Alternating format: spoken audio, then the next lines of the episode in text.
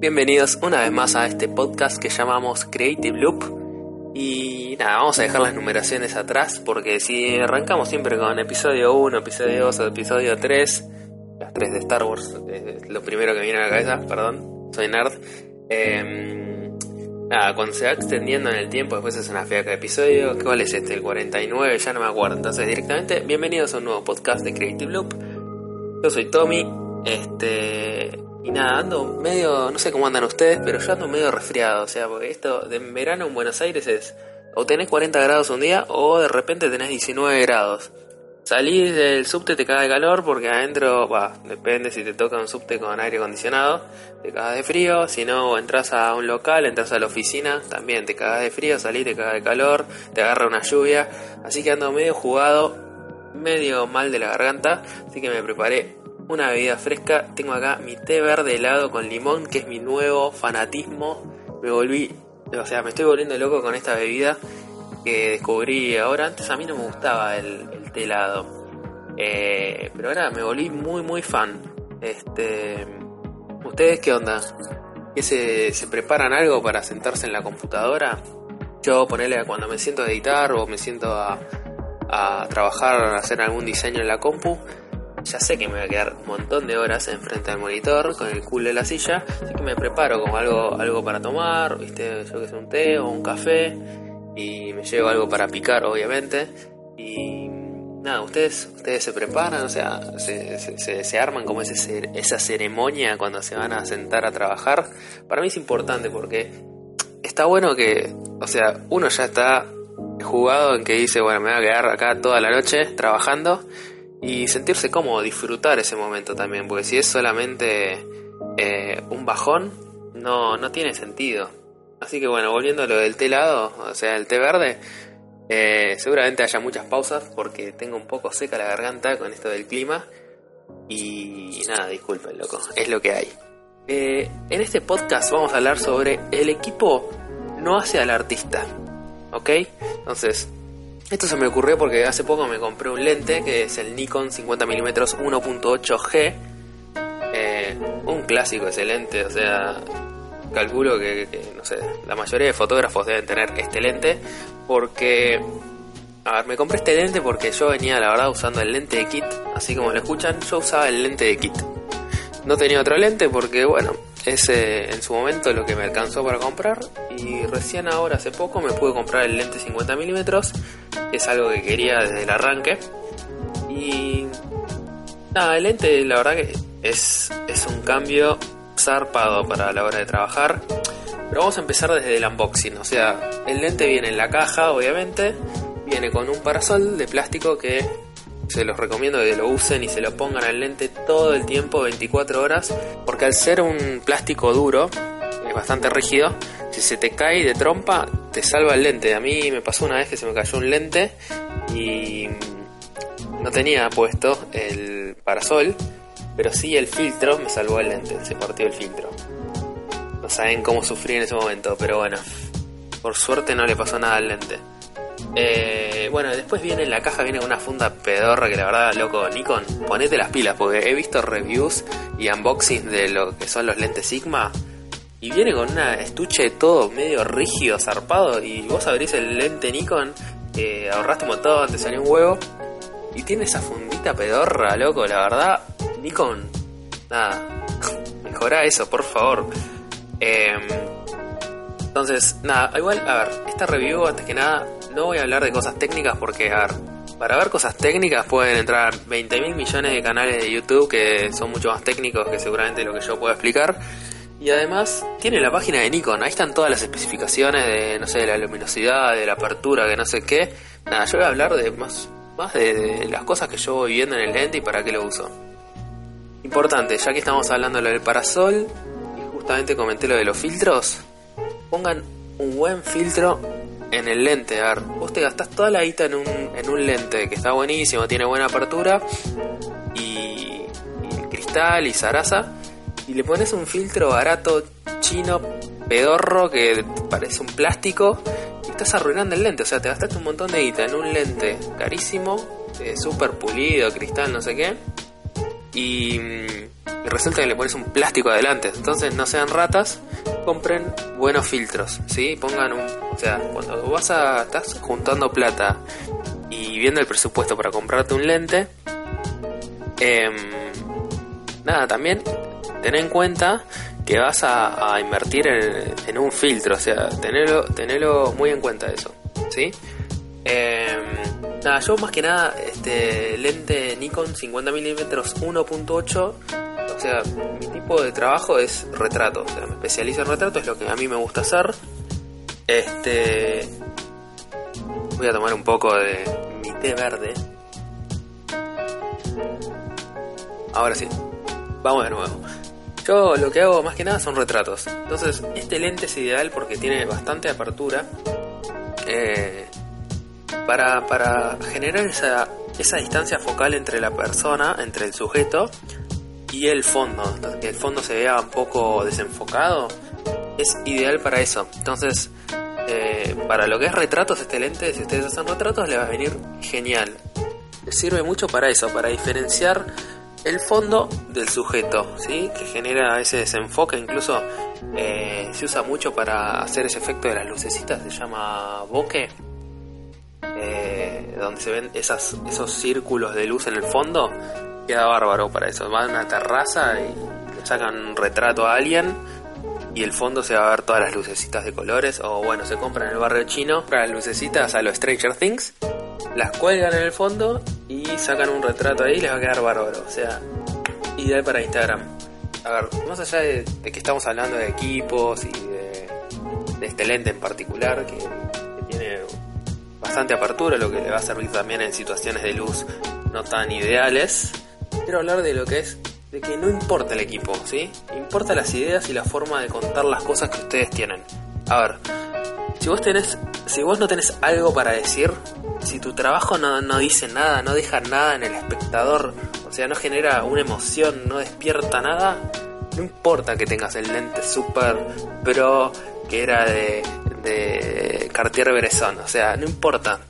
Lo importante es que digas algo con tu trabajo. Si vos, por más que tengas, o sea, y esto no va solo para fotógrafos, va por, yo hago video, tengo también para filmar, no importa, puedes filmar con una VHS vieja.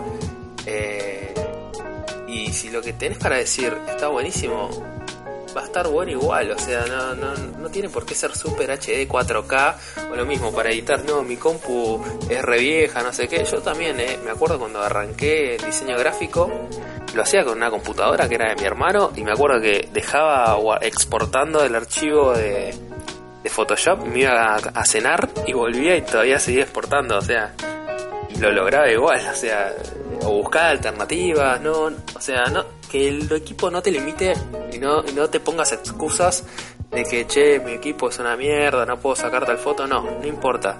Lo mismo cuando te dicen, che, qué linda cámara, debe sacar buenas fotos. Y no sé, capo, depende, depende de quién la use, ¿viste?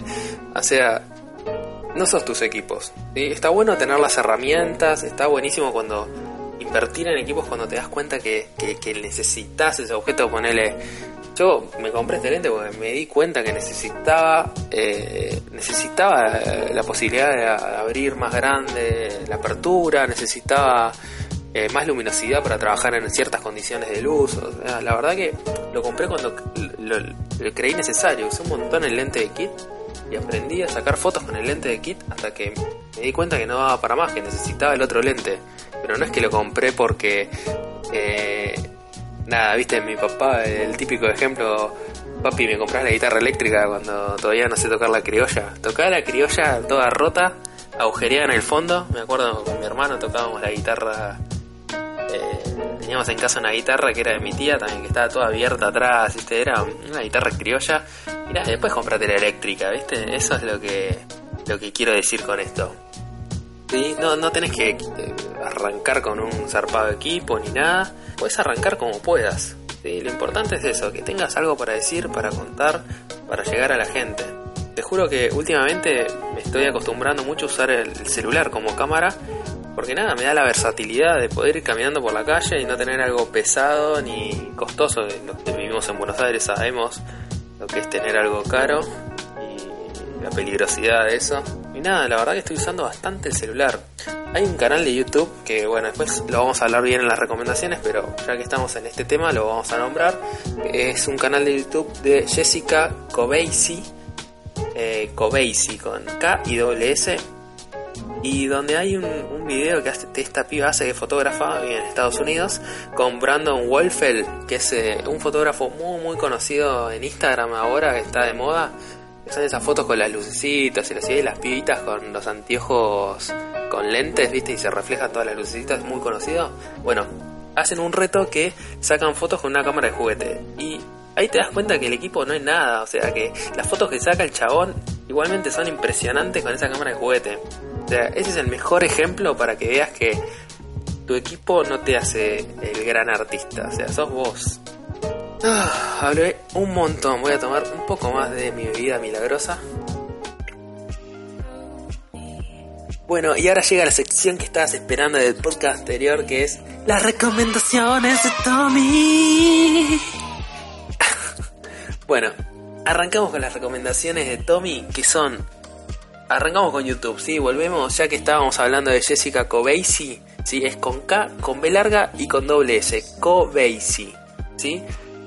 Esta piba es una fotógrafa que vive en Estados Unidos y que hace estos retos, como les comentaba recién, con, con este pibe Brandon Wolfeld y con otros fotógrafos que sacan fotos con una cámara de juguete. Después hay otra, otro reto que hacen retratos en locaciones feas, o sea, directamente buscan locaciones que son horribles y tratan de sacar fotos copadas ahí. Después hacen otra que es eh, retratos a extraños. Directamente van por la calle y le hacen un retrato a un extraño que está cruzando por ahí. Hay otra sección que está buenísima de esta piba que hace que van cuatro fotógrafos con una modelo y cada uno elige una locación. Cada uno elige como un recurso estilístico. Poner, le dicen, bueno, en esta foto tenemos que usar un cristal adelante del lente, ¿sí? Para generar, poner el arco iris y esas cosas. Y, está buenísimo, la verdad, porque te da, más allá de estos retos que hace, y que además tiene distintos videitos donde da consejos estilísticos para las fotos, como poses y eso, se dedica mucho a foto, foto más con modelos, y también da tips de edición para usar los filtros eh, y distintos tonos. Es que para mí hay algo que está buenísimo en esta piedra que genera como un, un hincapié muy importante en lo que es un squad, ¿sí? en tener un equipo de fotógrafos o de, amigos ¿sí? que se, se, dedican a la fotografía, como eh, esa sinergia con otros fotógrafos y otros artistas te complementa y te hace crecer. Poner eso de que van cuatro fotógrafos a, a sacar fotos y cada uno decide una locación y un vestuario para la, la modelo, está buenísimo la verdad, te los recomiendo. Sigan a esta, busquen el canal de YouTube de esta chica, Jessica Cobeisi, ¿sí? les va a encantar si son fotógrafos o si son creadores también. Después seguimos por Instagram. Vamos a recomendar una cuenta que es arroba m victoria a b corta. Es arroba m victoria a b corta. Es una diseñadora gráfica de Buenos Aires y nada, a mí la verdad me encanta, me encanta su trabajo, me encanta su feed. Yo, o sea, más que la recomendación estaba que miren cómo ordena el feed esta chica eh, y el uso de como de la coherencia, ¿sí? Que tiene los colores limpios, todo como tirando al blanco. Y últimamente, hace poco subió unas fotos de un viaje que hizo a Japón, la verdad está buenísimo, no tiene desperdicio vayan a ver el Instagram de esta chica. Hace por lo general mucho de lo que es lifestyle, ¿sí? que es su día a día. Mostrar fotos de su casa, ¿sí? de tomando un café, lo que sea. Eh, pero nada, es un ejemplo de cómo ordenar tu feed y cómo generar esa coherencia en el feed. A mí la verdad me cuesta un montón, así que voy a tratar de, de, verlo y tratar de, de, tomar las cosas copadas que tiene. Después, seguimos con una recomendación de Netflix, ¿sí? Estuve viendo una serie que se llama Altered Carbon, seguramente vieron los carteles por la calle que hay dando vueltas. Y se las voy a recomendar porque, más allá de que lo que sí en sí es la serie, me gustó muchísimo la, fotografía. La paleta de colores como sobresaturado. Eh, nada, me pareció muy interesante eso. Eh, la serie en sí es, o sea, es ciencia ficción, es como una mezcla entre Matrix y Blade Runner. Y a ver, más allá que, que me gustó mucho que tiene, o sea que vos te, cuando la empezás a ver te imaginas, che, esto va a ser todo súper turbio. Y no, tiene cosas de humor incluso, que no, no me lo esperaba y eso me, me copó bastante, que me sorprendió. Y me gusta cuando hacen hincapié sobre todo en la parte de como policial negro, que tiene bastantes recursos en la música y en, bueno, en la misma historia, que bastante interesante. Lo que no me gustó tanto de esta serie es como que a veces tiene violencia sin sentido, como, viste, ponen, no sé, charcos de sangre eh, y no sé, cosas como decapitaciones, así, viste, como que no tiene mucho sentido en la trama, o sea está bien dentro del universo que está planteando, pero no sé, no, no le veo mucho sentido. Y después a veces eh, me, me, hace un poco de ruido que como que a veces no sabes qué quiere ser. A veces quiere ser un policial negro, a veces quiere ser una comedia, a veces quiere ser seria. Es como... No le encuentro bien el registro. Igual a ver, creo que en esa mezcla de cosas hay algo interesante que es eso lo que nombraba antes, la parte del policial negro, que a mí personalmente porque me gusta el policial negro, y eso de que te esperabas como algo que sea súper bajón y no tiene como toques y distintos tonos de humor. Así que es una serie para pasar el rato. Y nada, presten atención a eso de la paleta que está bastante buena en la parte visual. Después, vamos a recomendar una app para el celu que es SoundCloud. Seguramente también la conocen porque es una app muy muy conocida. Incluso yo subo mi, podcast ahí, así que si quieren entrar, eh, Creative, Loop, pueden entrar. Está buenísimo SoundCloud porque más allá vamos a hablar de la parte de que es si sos un creador que puedes subir tu música o tu podcast y, nada, porque lo sube en buena calidad, es una buena plataforma para, para hacerle llegar a más gente tu, contenido, digamos, y tu producción. Y después lo que tiene es que hay muchos músicos under eh, que publican su material ahí y que puedes escuchar. La verdad yo me, meto y no sé, empiezo a ponerle, sigo un músico que me gusta y veo el chabón a qué le puso me gusta, a quienes sigue y ahí voy encontrando muchísima música. La verdad me, me parece una muy buena plataforma, anda bárbaro, puedes usarlo desde el celular, puedes usarlo también, tiene una versión desde la compu Está buenísimo para descubrir eh, nuevos artistas y si vos sos un creador de contenidos para difundirlo. Última recomendación, vamos a recomendar una muestra en el Malva. El Malva es el Museo de Arte Latinoamericano de Buenos Aires. Si no lo conocen, se los recomiendo que vayan. Tiene, más allá de la parte de lo que es eh, muestra artística, tiene un cine donde hacen distintas proyecciones de películas clásicas y por ahí películas no tan comerciales, que está buenísimo. Después hay cursos también, están muy buenos. Y pueden tomar un café, tiene un café ahí que está muy, muy copado también. Eh, vamos a recomendar la muestra que está ahora, ahora en presentación, que es México Moderno, Vanguardia y Revolución. Yo fui la otra vez, hay más de 170 piezas de pintores mexicanos como Frida Kahlo, Diego Rivera, eh, José Clemente Orozco. La verdad, eh, está buenísima la muestra y está súper cuidada no sé, a mí me encanta, me encanta Frida, la obra de Frida Kahlo, por ejemplo. Me gustan mucho sus autorretratos. Tiene también fotografías, no es que solo pintura, digamos, tiene muchos murales. Digamos, tiene como, o sea, el arte mexicano de esta época tiene muchas raíces en los pueblos autóctonos de México. Y, y más allá de, bueno, como comentaba antes, que tiene la parte de lo que es pintura, tiene escultura y tiene también muralismo. Porque en el muralismo es como que vemos la manifestación cultural de, la gente después de la revolución. Se hacía mucho de este tipo de arte, más de mural. la verdad, o sea, a mí me gustó bastante. Es para, para darse una vuelta, para buscar influencias también en este tipo de arte, salir un poco también de... Mucho siempre estamos como más mirando a lo que es arte europeo y otro tipo de corrientes artísticas. siempre voy al malo y descubro algo, algo, algo nuevo y algo interesante para ver y como para tomar referencias. Bueno, estas fueron las recomendaciones del día de hoy. Y como siempre les decimos, si ustedes tienen algo para recomendar en esta sección, mándenmelo a arroba Tommy Rocks en Instagram o en Twitter. Me mandan un mensaje y me dicen, che, yo hago pintura, hago una muestra, por favor, tipo, si puedes eh, recomendarlo. Y después también eh, no sé, si no son cosas de ustedes, che, uso todos los días esta app que está muy copada. Recomendala porque le va a ayudar a mucha gente, también pueden hacerlo. Y antes de terminar el podcast del día de hoy, me gustaría también que ustedes me manden temas de los que quieren que hable. O sea, más allá de, los temas que yo propongo, me gustaría su feedback, si les gusta, si no les gusta. Che, ¿por qué no hablas sobre, no sé, cine ruso? No, no voy a hablar de cine ruso porque no, no, entiendo una goma. Pero, no sé, de cosas del proceso artístico o si quieren también eh, ser entrevistados. Me gustaría también en algún momento hacer entrevistas a distintos creadores y que cuenten sobre su proceso artístico, sobre su trabajo en sí, sobre, no sé, sobre lo que quieran contar y que sume también a la comunidad de creadores. Así que bueno, llegamos al fin este nuevo podcast y nada, espero que les haya gustado, que les sirva, que les haya llenado de energía para generar nuevos proyectos artísticos, para mover la cabeza, para mover las ideas. nada, ya saben, soy Tommy Sánchez Lombardi, me pueden seguir en Instagram como arroba Rocks, en Twitter también como arroba Rocks.